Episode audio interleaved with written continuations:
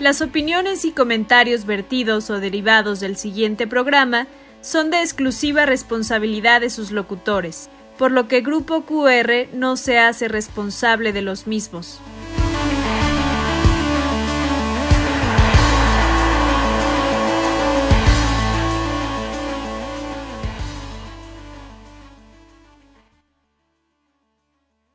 Grupo QR.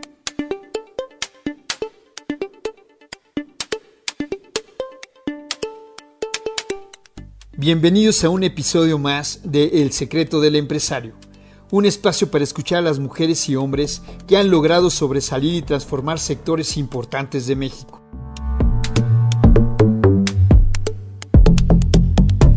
Vamos a conocer la vida secreta de su empresa, todo lo que no se ve o no cuentan abiertamente. Aprender de los valientes, expertos y líderes es de alto nivel. Es momento de escucharlos.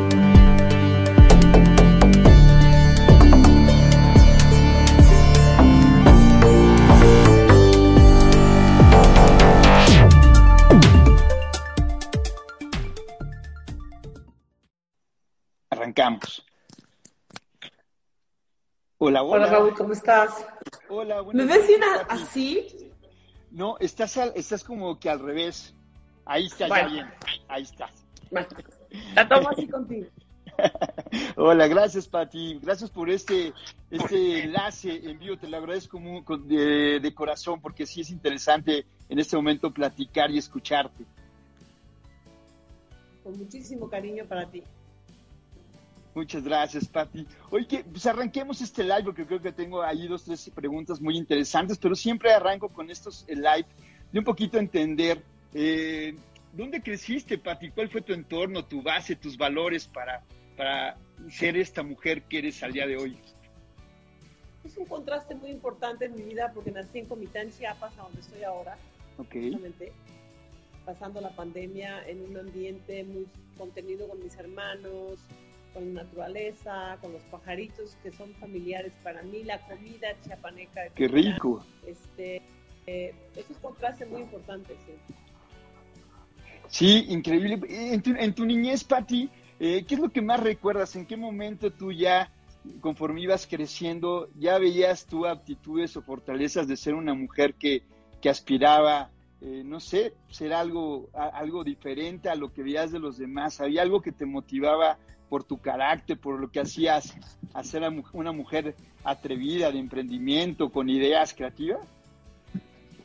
No creo. Fíjate que, que ahora que veo mi pasado y, y veo la niñez de mis hijas, a- la niñez de mis nietos, yo creo que tienes que ser muy, muy suertudo si realmente cuentas con papás que te impulsan y te dan...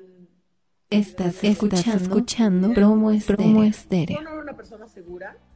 eh, me sentía muy insegura en, en todo, en todo tipo de ambientes.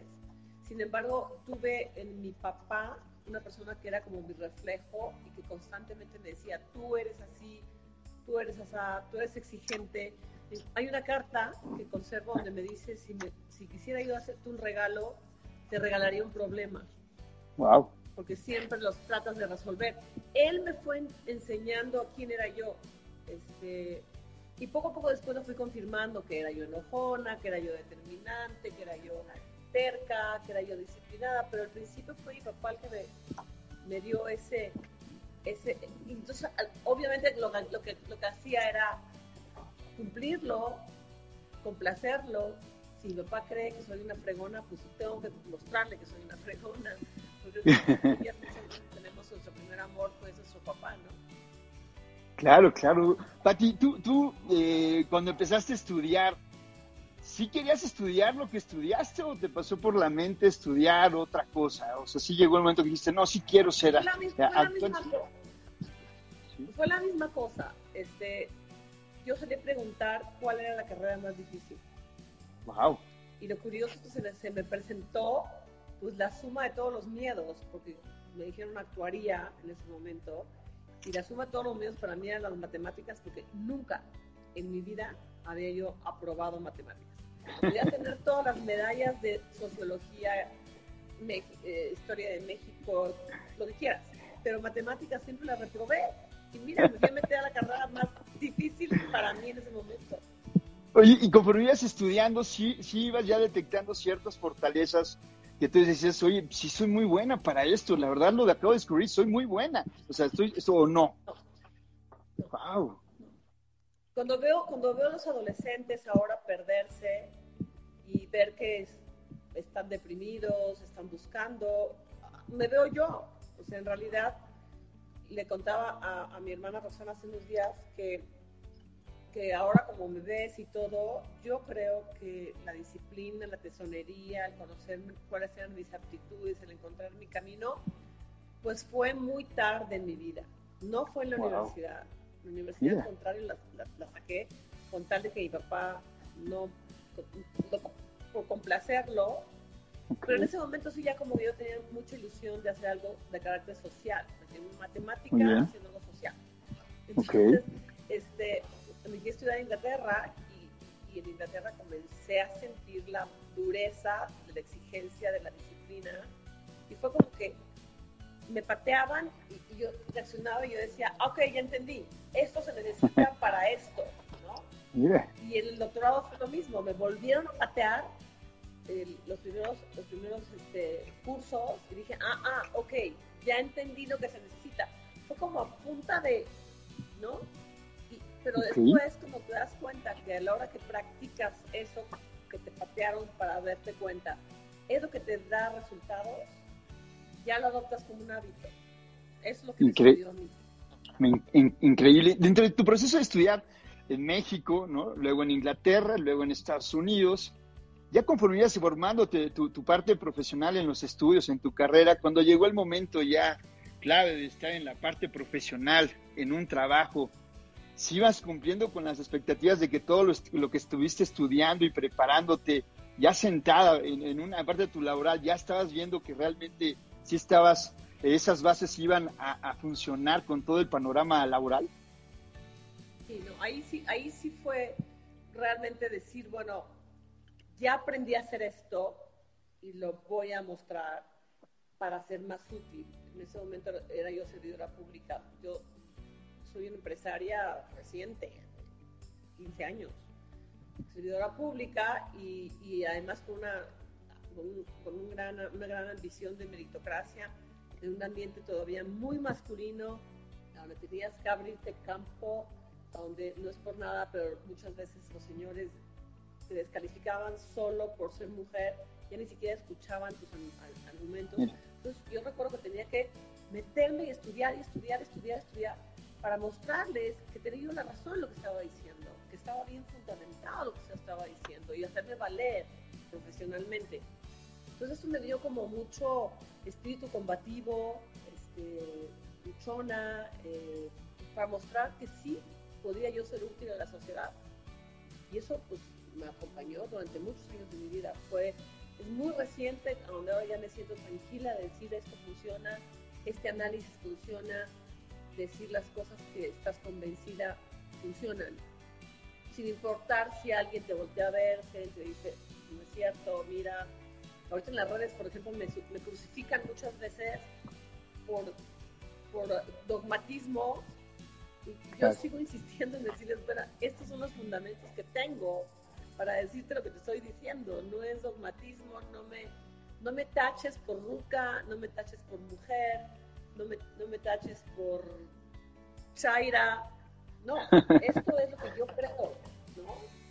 E, e, eso me gustó porque creo que ahorita cuando uno, uno expone sus ideas y más tú como, como líder de opinión, como empresaria, sí debemos de valorar al momento de escucharlos eh, como líderes y, tú en especial que estás en, en, un aspecto interesante por ser mujer, porque has salido adelante, porque has estado en sectores muy importantes, el financiero, el social al momento de, de, Estás escuchando promo, promo sí debemos realmente nosotros valorar, como dices tú, tu trayectoria, qué has estudiado, con lo que te has enfrentado. Eso, la verdad, sí tenemos que nosotros antes de, de pues más bien de, manejar una opinión de la persona, pues sí debemos de entender más bien cuál es el trasfondo, porque sí, estamos muy expuestos en el tema de las redes sociales y sí tenemos que estar ahí enfrentando este tipo luego de, de, de, comentarios, pero que a final de cuentas tenemos que salir ahí a, dar nuestra opinión y creo que es válido. Pati, en este tema de, que tú has vivido, como lo acabas de comentar, ya después de tu trayectoria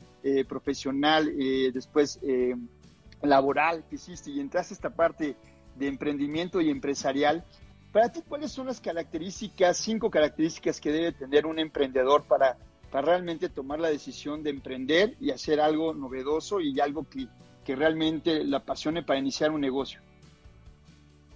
Mira, creo que es ya relativamente sencillo, pero para, para muchos emprendedores no es trivial. Y por eso es que yo sigo retachándolos y, y, y remarcándoselos cada vez que me preguntan. La primera cosa que debe tener es pasión por lo que quiere hacer. Claro. Si es nada más la sociedad actual nos está empujando a ser emprendedores está de moda ser emprendedor y es una necesidad a veces por las condiciones en el empleo. Pero lo primero que tienes que preguntar es, ¿qué me apasiona hacer? Es la única, la única fuente de fortaleza que vas a tener después. Porque te gusta hacerlo y porque quieres llegar a algún lado, vas a caerte y volverte a caer y volverte a caer. Pasión por lo que haces. Y creo que en esa parte todos mis amigos Sharks y yo son muy coincidentes. Segundo lugar, trázate una meta, aunque tengas que estarla revisando todo el tiempo.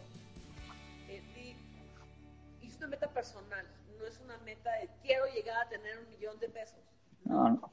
Es una meta personal. O sea, quiero, eh, dentro de cinco años me veo con, casado, con mi mujer a mi lado, eh, en una casa así, así asado, haciendo el bien a la gente o bailando delante de no sé quién. tienes que imaginarte algo que quieras tener. Y, y, así como vas en el bote, o sea, siempre teniendo la, la, la, mirada a donde vas a llegar, en el puntito blanco donde vas a llegar, así debes de volver a hacerlo. O sea, es, allá quiero llegar. Te van a, los vientos te van a llevar de un lado, te van a llevar del otro. Pero tu, tu ilusión de llegar allí que es legítima, porque ahí sabes que vas a ser más feliz y que vas a estar en un lugar mejor, te va, te va a llevar a ese puerto, te lo garantizo. La tercera es que te enfoques, eh, que no, hoy en la mañana alguien me llamaba, porque yo, quieras que no, el LinkedIn me dicen, doctora, quiero hacer una consulta, y, les tomo una llamada. Qué padre. Chao, buenísimo, buenísimo, tenía un sistema extraordinario de headhunting, tarara, tarara, y de repente me dice, oiga, ¿y qué opina de irme a Estados Unidos y hacer lo mismo. A ver, a ver, a ver, espérame tantito. Me acabas de decir que tienes la gran ventaja de conocer el mercado mexicano, claro. el mercado mexicano. Primero enfócate ahí. Llegas ahí y luego hablamos. ¿Quién sabe si vas a llegar ahí? Porque los productos son una hipótesis. Y tienes que pivotear, y pivotear, y probar, y probar al consumidor hasta que llegue. Yo diría que es el tercero. El cuarto, que te parezca trivial, es conocer tus números. Tantito, o sea, no claro. es una cátedra. Hoy en la mañana soy presidenta de, una asociación que protege la selva, la catona. Muy bien. Y cuando me presentan las cosas, no, no las sabes leer. Entonces me dicen, ¿cuándo nos puedes empezar a dar un curso? ¿En cuántas sesiones? Me tomó 20 minutos. 20 minutos. A ver, tus ventas, cuánto es, cuánto te cuesta la venta, tus gastos de administración. Y, te dicen, ¿eso es todo? Pues sí, eso es todo. Con eso vas a ver dónde bajas costos, dónde aumentas ventas, dónde aumentas tu mercado, pero además los resisten como no tienes una idea. Claro. También mi, mi, mi, plan para tener tu ruta de tu hoja de ruta. Yo creo que son las cuatro, los cuatro puntos más importantes. Y el, el quinto, que ya es receta personal, es que empieces chiquito. O sea, claro. nosotros estamos juzgando ahorita, copiamos modelos a donde te dicen, eres escalable y vas a escalar. Sí. Estás escuchando, escuchando promo, promo estéreo. Creciendo a dos, luego creciendo a tres, luego creciendo a seis. Y ahí la llevas, porque en cada punto que crezcas, aprendiendo cómo mejorar tu producto, cómo mejorar. Ya como tu producto está perfectamente armado y tienes una masa de gente esperándote allá afuera, eres escalable. Ahí. Pero imagínate que al principio dices, yo pienso que este producto se va a vender muy bien, le gasto todos mis ahorros y no se vende. Sí, claro. Le metí mil botellas y no se vende. Creo que ese es el quinto punto. Empieces chiquito. Esa es una receta mía, no todos los inversionistas piensan como yo, pero esa es una que a, a mí sí me gusta lo que comentas porque, y, y voy a hacer un poquito eh, reiterándome a la pregunta porque tocaste ahí puntos fundamentales. ¿Cómo poder actuar ahorita en esta situación, eh, Patti? Este, que, que ahorita vamos a llegar al tema de tu libro y también yo creo que tiene que ver, pero ¿cómo realmente hacer una buena toma de decisiones? Porque estamos sobreinformados, estamos dudosos, eh, está, no, no tenemos una buena evaluación de nuestro negocio, para dónde va, vamos a ir. ¿Cómo realmente es, eh, bajo tu experiencia que, que, que tú tienes eh, en, en todos los sentidos, cómo realmente enfocarnos a tomar buenas decisiones? Mi libro, para que sea complementario, dado que me estás diciendo que luego me vas a hablar de mi libro, cultiva la, cultiva la observación. Escucha, infórmate. Ahora, ahora no hay excusa para no informarte. Tienes tiempo para sentarte. Estás, estás consumiendo lo mínimo necesario. Hoy estaba leyendo, este, a- a- les preguntaban a los 500, Forbes le preguntó a los 500 eh, empresarios más importantes de Estados Unidos cómo habían cambiado con el coronavirus. Y la pregunta que más me impactó fue haber descubrier- descubierto la palabra esencial. ¿Qué es? Wow. Lo básico, lo básico. Te juro por necesitas Claro.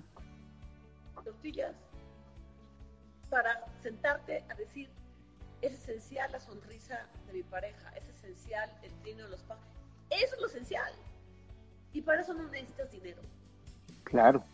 Tu negocio está empezando, si es que ya, arrancaste en el semáforo naranja, tu negocio está apenas empezando. Tómatela tranquila, observa para dónde van las cosas y estoy segura de que te va a ir muy bien. Pa- Pati, ahorita es buen momento eh, para los emprendedores eh, hacer alianzas, hacer, hacer sinergias. Es buen momento ahorita que estamos eh, un poquito eh, y con incertidumbre, no, no sabemos para dónde va a respirar nuestro negocio, no sabemos cómo se va a comportar el mercado, eh, la audien- eh, los clientes. ¿Es buen momento hacer a los emprendedores alianzas o sinergias? No. Ni siquiera sabes a dónde vas a salir tú. Imagínate, dos medios no hacen un uno. es verdad, es verdad. Tienes mucha razón. Porque, No, sí, adelante. ok, primero. Y quién sabe dónde vas a terminar completando. La verdad, es verdad. como ser Es verdad. Lo, lo comentaba porque sí, efectivamente, pues ahorita uno está recibiendo mucha información de poder iniciar otro negocio, invertir en otra cosa, arrancar, hacer sinergias. Y la verdad, sí, no, no, la verdad estamos un poquito eh, lo- los emprendedores sabiendo si realmente nos o le damos un giro al negocio o, o sumamos a alguien para, para salir adelante porque porque está co- complicado y también para allá iba mi otra pregunta, la siguiente pregunta, Pati. A final de cuentas, mucha gente eh, reaccionó de alguna manera con su negocio, haciendo eh, actividades que, que no venía haciendo, pero tenía que tener un poquito de flujo con entregas a domicilio, creando una página emergente, haciendo un app y, y vimos como que algunas cosas sí funcionaban, otras no. ¿Tú tienes muy presente algún, algún caso que tú viste de todos los que te llegan o que te comentan de emprendedores que realmente sí le dieron la vuelta, que tú viste que realmente sí funcionaron en este en esta crisis y que y que la verdad puede ser un ejemplo para muchos de nosotros decir, wow, sí se puede, sí sí se va para adelante. ¿Tienes algún caso, Pati? Tengo una anécdota espectacular, pues, y como ese te puedo decir varios, de un, el, el hijo de una amiga mía de la infancia, que siempre me dice a tía, ya viste que en provincia muchos te dicen tía cuando la Claro, claro. Me dice mi amiga, oye, es que mi, mi hijo fulanito este, me tiene seca, porque le tengo que estar dando, ayudando con la nómina todas las semanas, este, habla con él por favor. Lo busco y me encuentro un chavo llorando. Yo que era tan, tan, tan exitoso, tía, tenía yo 10 años negocio, no sabes cómo me estaba yendo de bien, no sé qué, pero llorando. Entonces este, le digo, oye, ¿cuál era tu negocio? Y me dice, bodas únicas, producción de bodas únicas. Wow. Tenía los mejores insumos, las mejores sillas, los mejores no sé qué, los mejores... Le dije, híjole, mano, le dije, ¿sabes qué? Córrele manito porque por ahí, quién sabe No cuándo es. volvamos a consumir bodas únicas. Bueno, A las dos semanas me llama y me dice, tía, quiero plantearte una, una cosa que estoy haciendo y que me está yendo muy bien. Pero dos semanas. wow. Tengo una aplicación, diseñé una aplicación para que me hagan pedidos a nivel condominios o, o gru- o grupos habitacionales. Estás escuchando, escuchando promo estéreo. estéreo. Eh, leche, huevos, gas y agua. Como Wow. lo compro en mayoreo, le estoy ganando a los distribuidores normales. Y ya Increíble. tengo pedidos, ya, ya tengo pedidos, eh, eh, ¿cómo se dice? Semanales, ya... ya Constantes. Está yendo súper bien. ¿Qué tenía que ver una cosa con la otra? Nada. Lo Nada. que sí recuerdo que le dije fue, seguro en tu cajón de los, de, de los misterios vas a tener otra actividad que te fascinaría hacer. No es nada más bodas únicas. A ver, ¿qué otra cosa te hubiera gustado dudaste y dijiste entre esto y lo otro? Me dijo, esto. Y le está yendo re bien. Increíble, increíble, gran ejemplo, porque ahí no tenía que ver ni el sector, ni el giro, ni nada. Era él, era él el que estaba tratando de, de ser creativo, alternativas, ir para adelante. Era él, era. ¿no? Ese es el emprendedor mexicano. Es el emprendedor. Wow, me encantó. Ese. Somos, ese, somos de veras la recursividad con patas. Oye, Pati, Pati, ¿qué, dos, dos, tres cosas que has visto que también cometen la mayoría de los emprendedores cuando ya van ahí eh, logrando y van empujando y como dices tú, pues ya se empiezan a ver, pierden de los objetivos, pero ellos quieren intentar y quieren ir más. ¿Qué errores tú has visto muy frecuentes que comenten los emprendedores y que eso hace que se frenen, que den un paso atrás? Y por más atrás que quieren, lo vuelven a, vuelven a cometer otro error. Dos o tres errores que tú crees que son muy frecuentes en los emprendedores. Creo que uno muy importante es querer, querer correr con los tenis desabrochados. Mira. Eh, en, en mi libro hablo, bueno, en el libro de, de- La historia de este libro es que Penguin me pidió hace más de un año que yo escribiera la historia de mi empresa. Mira. Y la hice a través de, de diferentes poderes. Y uno de ellos era, se llamaba el poder del riesgo Ok. se llama Al- Alpinista de Pirámides, se pospuso por la pandemia y fue cuando me dijeron, Pati, hagamos algo rápido para los emprendedores. Muy bien. Y, este, y, y- y en este mismo libro les digo, a ver, cuida tu riesgo, porque si quieres brincar de 1 a 10, son 10 veces. Es muchísimo. Claro. Este, lo que les digo es que si todos los 5 millones de micropymes que, son- que somos en México, tuviéramos eh, la, el- la la capacidad de pensar que queremos tan solo crecer un 8% anual, es tantito, 8%. Hito. Con eso. Ah, 108. En 10 años estás. Y vas a voltear y vas a decir, ah, mira qué fregón soy. Tres veces mi bienestar. Creciendo al 8, al 8, al 8. Yo no caería en esa, te digo, esa pandemia de crecer y escalar y escalar y escalar que estuvo tan de moda yo no creo que nos va a llevar a ningún lado, ni como mundo, ni como empresa. Ese es, es un error que veo muchísimo. Otro error, como te digo, es el estoy muy ocupado, no quiero hacer números. Oye, no me has mandado tus estados financieros. Es que no tengo tiempo. Bueno, entonces te vas a caer. ¿no? Claro. Hay un cuate, no quiero mencionarlo, no lo quiero ventanear, que nos peleamos los tiburones por su producto. No sabes el producto que tiene. Wow. Este, y comenzó a decirme, no tengo tiempo, y lo primero que les pido son sus estados financieros. Sí, sí. Y es mi principal pleito. Este, nadie va a invertir en ti si no me enseñas que efectivamente lo que me dijiste en Shark Tank era. Y, y el cuate tiene más de un año de no mandarme estados financieros. Dije, bueno, pues Wow. hágalo, No, pues no, pues no. este, ya voló, me da mucho gusto, ¿no? Y ahorita que pasó lo de la pandemia, pues hice un checking de toda la gente que había yo, que estaba yo trabajando con ellos, ¿no? A todos. Y me lo encuentro perdido en el espacio. No puede ser. No, es que mira, me encontré con este problema y luego me encontré con este otro y a la hora que mandé el primer container a Estados Unidos me lo pararon. ¿Por qué no ves tus números? Tus números son tu, tu, tu timón del barco, ¿no? Claro, claro. Y ahí ahí los estoy jalando constantemente y a ver cómo nos fue en esto y, y, eh, probaste este mercado, no lo probaste. Y todo, la mayoría me dicen, déjame en paz, yo voy, yo voy derecho, no me quito. No, te vas a caer y te vas Claro. a caer con mi dinero además. es lo peor de todo. La, la otra es, la otra también es por lo mismo el, des- el creer que se la saben todas y no creer en la gobernanza, en el gobierno corporativo. Eh, Claro. el emprendedor mexicano desafortunadamente no está preparado para inversionistas, porque no está preparado para tener socios, no está preparado que le pidan cuentas. Los, los estás viendo, te dan el avión, te entregan las cosas así rápido y te dicen, ah, mira, ya está, aquí está, ¿no? Pero, por ejemplo, eh, los que sí están acostumbrados a hacerlo, de todos unos cuates que son extraordinarios, que tienen una, una fintech, una, una financiera tecnológica, me dijeron, nos dimos cuenta que a donde teníamos que aprender a jalar capital era en Silicon Valley. Claro. Y con nuestros ahorros, mi socio y yo nos fuimos a Silicon Valley. Y comenzamos a tomar notas de ver qué era lo que estaban pidiendo los inversionistas para atraerlos. Y comenzamos a desarrollarlo internamente. Y una de las cosas que tuvimos que aprender fue finanzas.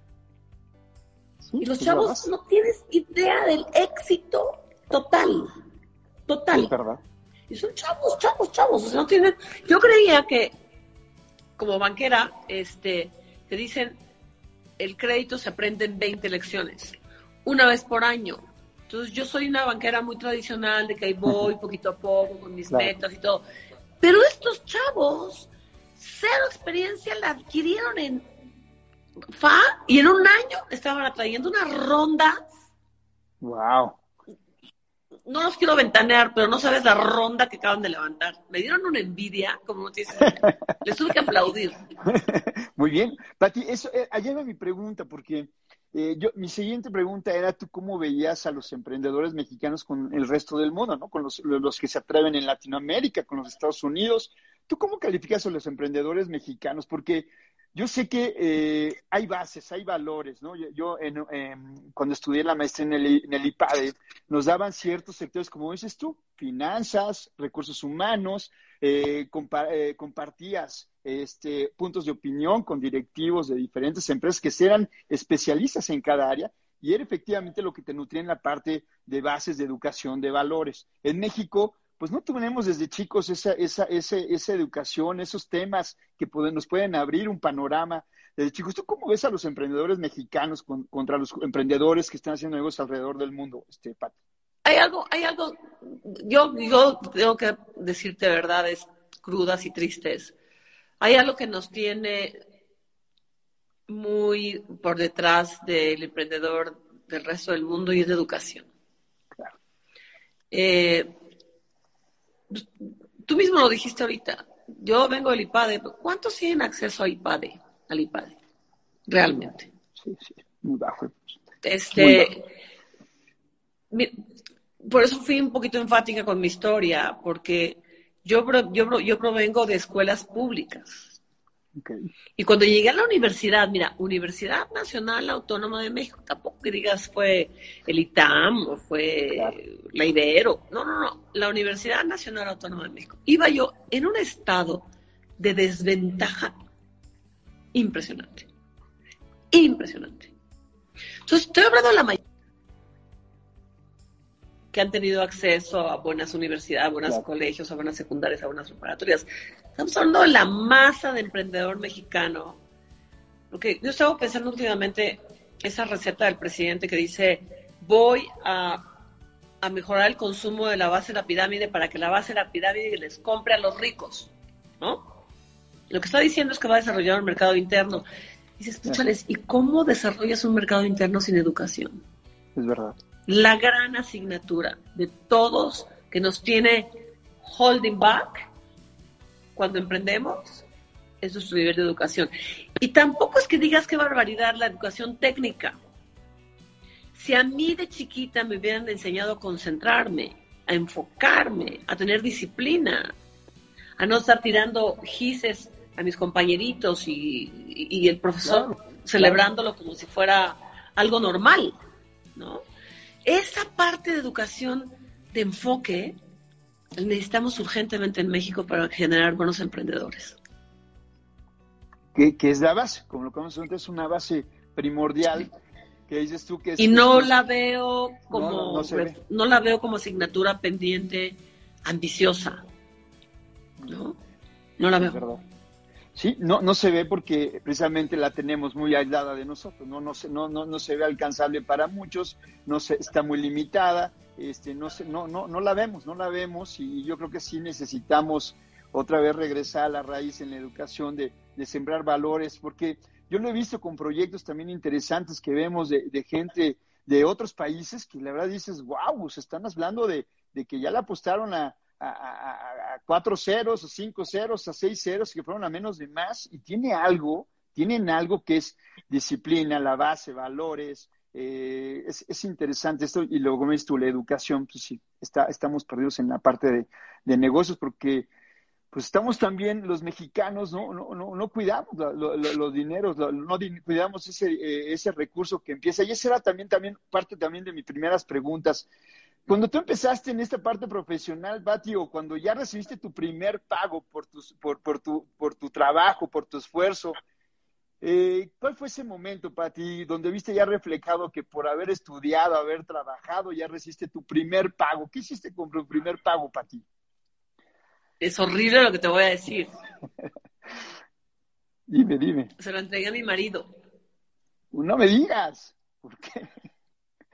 Porque estaba una, en una, una, situación difícil o qué? No, esa era mi educación. Mira. Por más doctora en economía, asesora del secretario de Hacienda, eh, que ese fue mi primer puesto, este, eh, agarré y dije, wow, qué, qué, padre cheque, y se lo, se lo entregué a mi marido. ¿Qué te pasó por esa mente? ¿Con la intención de decir, bueno, es para mi familia o es como pues ya es, parte de lo que estoy haciendo? Es ¿Cómo fue? ¿Qué pasó por tu mente? Es para la familia, obviamente, obviamente, e, era como eres el administrador de la casa y tú vas a administrarlo mejor que yo. Ok, ok. No, se me ocurrió decir, como ahora lo hacen mis hijas, de un pedacito para mí y un pedacito para la casa. ¿no? No, no, no, no. o, las chavas escuchando promo, que promo estéreo. ¿no? O sea, no, no, no, Le pedía yo que me llevara a comprarme un vestido y que él lo escogiera como si yo dependiera de él económicamente. Ah, increíble. Y mira que ahorita que te escuchen a ti todas las mujeres que ahorita actualmente tienen ese empoderamiento y son empresariales y, y buscan esto, pues, pues, ¿qué pasa con eso que mm, le voy a dar un poquito la vuelta que me suena muy interesante y como que bien dado? ¿Qué pasa ahorita tú? ¿Cómo es ese panorama de las mujeres que están empoderadas, que son empresariales y que pierden y hay un precio por eso?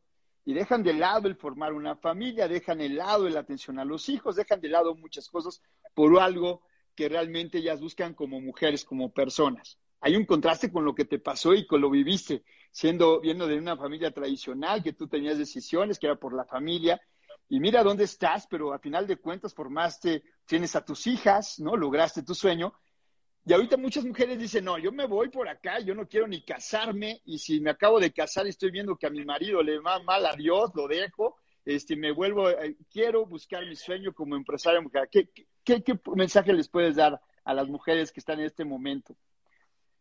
Pati. Pues mira, yo no creo que la gran mayoría de las chavas estén decidiendo no tener hijos con tal de realizarse. Sí conozco casos e incluso conozco casos de parejas que dicen, como nos estamos pasando, como estamos tan contentos juntos y como no sabemos nada, pues vamos a trabajar para uno para el otro y, nos vamos a hacer sibaritas y todo para nosotros. Pero son excepciones. Yo creo que el destino maternal de la mujer priva en todas las clases sociales y en todas las situaciones de, de emprendedurismo. O sea, yo lo que digo en mi libro es que, no en este, sino en el otro, es que las mujeres somos todólogas, somos, somos multitasking, porque somos Es verdad. protege- cuidamos al papá, cuidamos a la mamá, mínimo.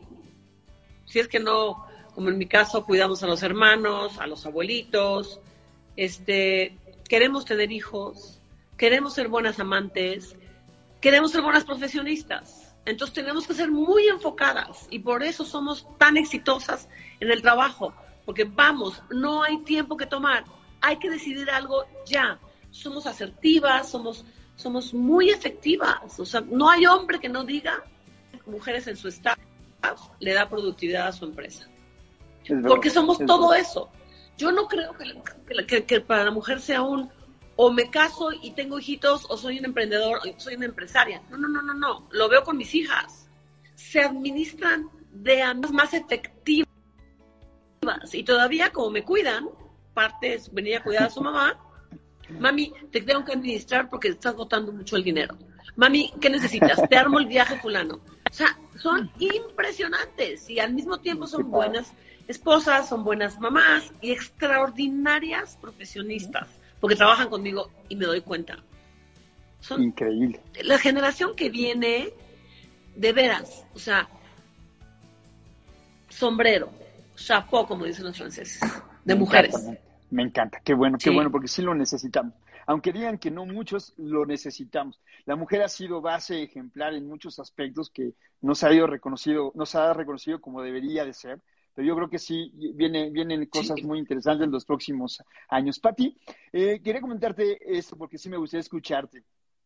Hay muchos, muchos emprendedores, mucha gente en pueblitos, en ciudades que están lejanas a la Ciudad de México, que son grandes proyectos que, que están en su parte local.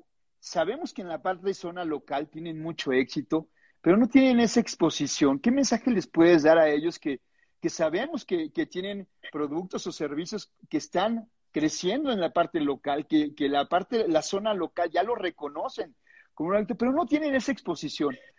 ¿Tú qué mensaje les puedes dar? A mí me encantaría, y alguna vez lo platiqué aquí, aquí con el equipo, dije, imagínense un Shark Tank en un campo de fútbol, eh, donde si llegan los proyectos y llega una eh, tortillería con cosas especiales, una artesana que trae un proyecto de suéteres y que, y que ahí se seleccionen a los mejores proyectos nacionales que puedan tener una exposición global, y a mí me encantó. Y entonces me pasó ahorita por la mente hacerte esta pregunta. ¿Cómo esa gente que son emprendedores en sus zonas locales pueden tener esta exposición y tener este alcance de llegar a, a- a hacer eh, algo más en lo nacional y por qué no en lo global?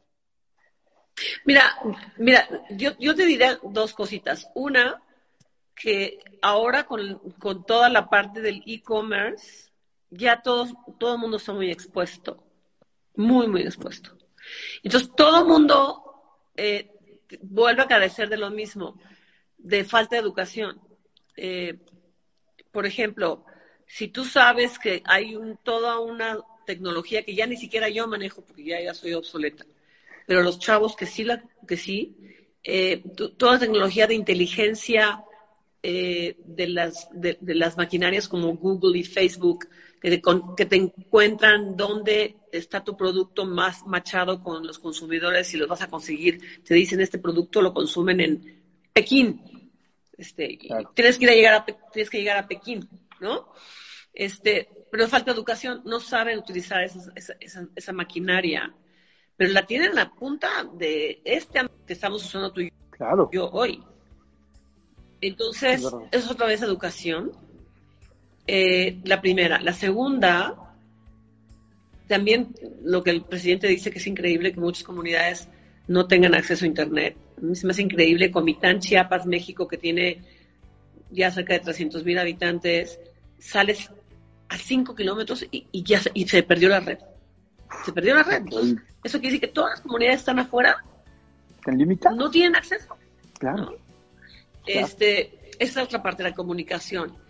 Pero también hay algo impresionantemente útil que podía funcionar, que es la creación de, de cadenas productivas. Hoy un líder empresarial me estaba diciendo, oye Patti, ¿qué te pareció el, el artículo que te mandé para mandárselo al presidente? Le digo, ¿de qué?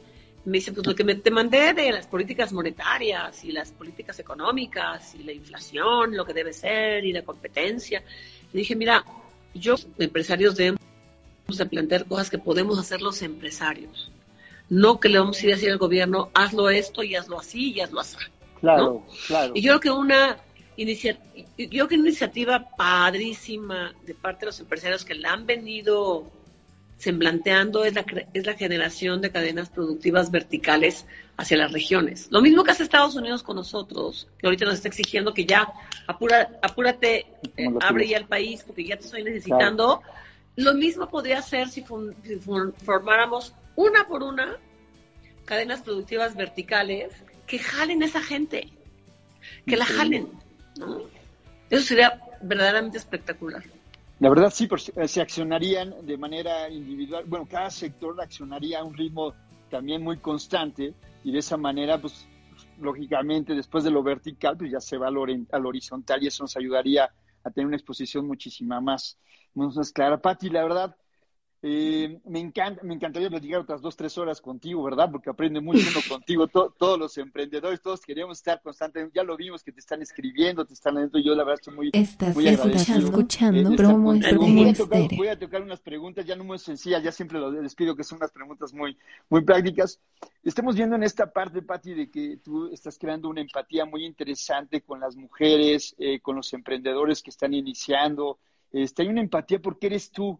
No, no hay cortinas, no hay caretas, eh, hablas, eh, se identifica mucho. La gente a mí empezaron a escribir hoy eh, por redes sociales, Raúl, es que yo la vi en una conferencia y yo me acerqué a ella, es súper linda y me motiva y una, una, una, otra, otra chica de joyería dice, me encanta, me- te tiene muy presente. ¿Cómo te gustaría a ti, Pati, eh, trascender? Porque estás dejando cosas muy interesantes y que yo creo que en el futuro va a haber resultados. Pero a ti, ¿cómo te gustaría trascender, eh, Pati?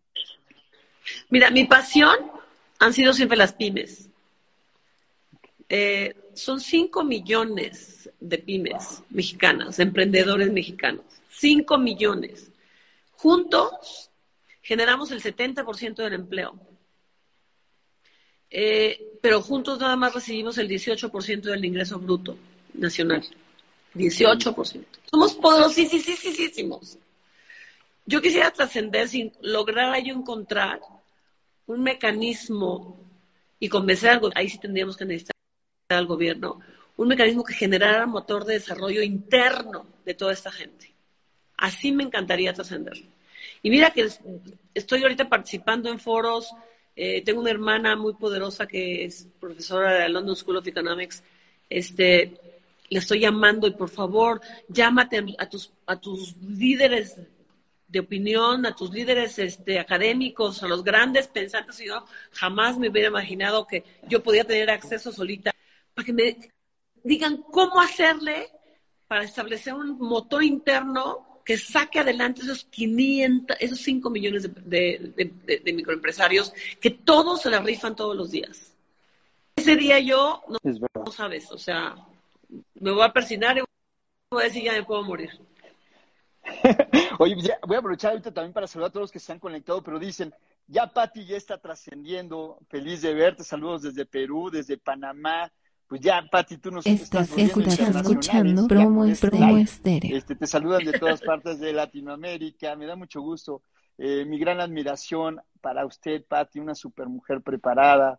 Eh, te llaman de- desde, desde Los Ángeles, Patti, desde El Salvador, eh, el- la mejor tiburona y Shark Tank. Así que, Patti, un poquito para, termi- para terminar, ¿qué te ha dejado esta experiencia en Shark Tank? Porque te ha dado una exposición y te ha conocido también mucha gente, ha llegado a mucha gente y se ha encariñado contigo porque es una, una mujer que no corre riesgos, prudente, inteligente, este, se identifican eh, las mujeres mucho contigo por tu forma de, de cómo preguntar y, y- y les encanta eso. ¿Qué te ha dejado Shark Tank?